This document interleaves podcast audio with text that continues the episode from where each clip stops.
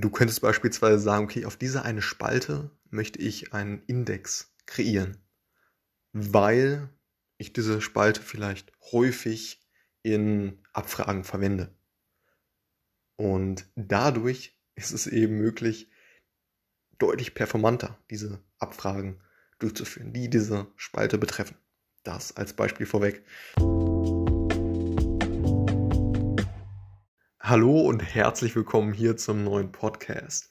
Indizes in Datenbanken dienen letztendlich dazu, ja, die Daten in der Datenbank schneller zu finden und zu sortieren. Also es geht wirklich um Performance, diese Daten, die in der Datenbank sind, letztendlich ja, schneller zu finden und zu sortieren. Und ja, ein Index ist, ja, kann sich so vorstellen wie so ein Inhaltsverzeichnis in einem Buch. Und ja, im Buch ist ja so, dass es äh, letztendlich ja, bietet eine, eine Liste von Schlüsselwörtern und ihren entsprechenden Seiten. Und in einer Datenbank stellt ein Index eine Liste von Schlüsselwerten und ihren entsprechenden ja, Datensätzen bereit, um die Geschwindigkeit und Effizienz der Datenabfrage zu verbessern. Und ja, da gibt es natürlich verschiedene Arten von ähm, Indizes.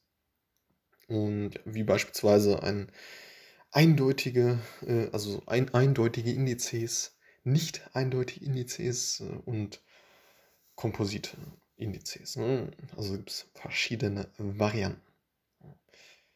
Das, also Indizes können einerseits eben manuell erstellt werden oder automatisch von der Datenbank erstellt werden je nachdem, was jetzt ähm, ja, für einen Anwendungsfall vorliegt in der Datenbank oder in der Datenbank Abfrage.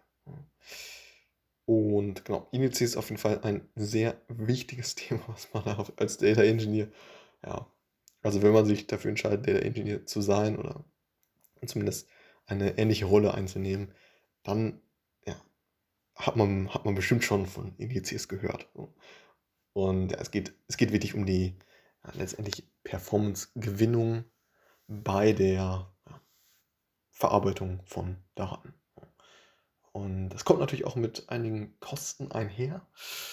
Und genau, gibt es natürlich auch Nachteile, wie eben beispielsweise, dass diese Indizes ähm, ja, Rechen, Rechenlast äh, ähm, haben oder dass, dass, man, dass man das äh, ja, nicht so einfach ändern kann, wenn erstmal Index ist, muss man neue, neue Daten reinkommen, muss man neu erstellen und ähm, ja, solche, solche Themen eben. Aber letztendlich auf jeden Fall ein, ja, weit, eine ja, weit verbreitete Möglichkeit, um letztendlich performanter mit den Daten zu arbeiten. Alles klar, bis zum nächsten Mal. Ciao.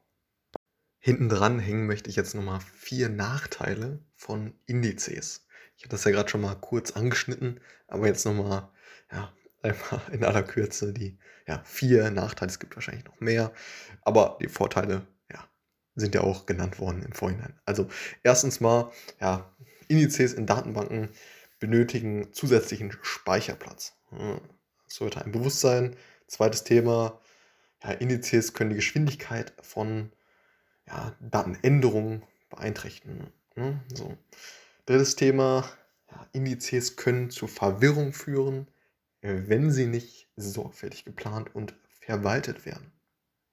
Und viertes Thema, ja, Indizes äh, können die Lesbarkeit und Verständlichkeit von Datenabfragen beeinträchtigen.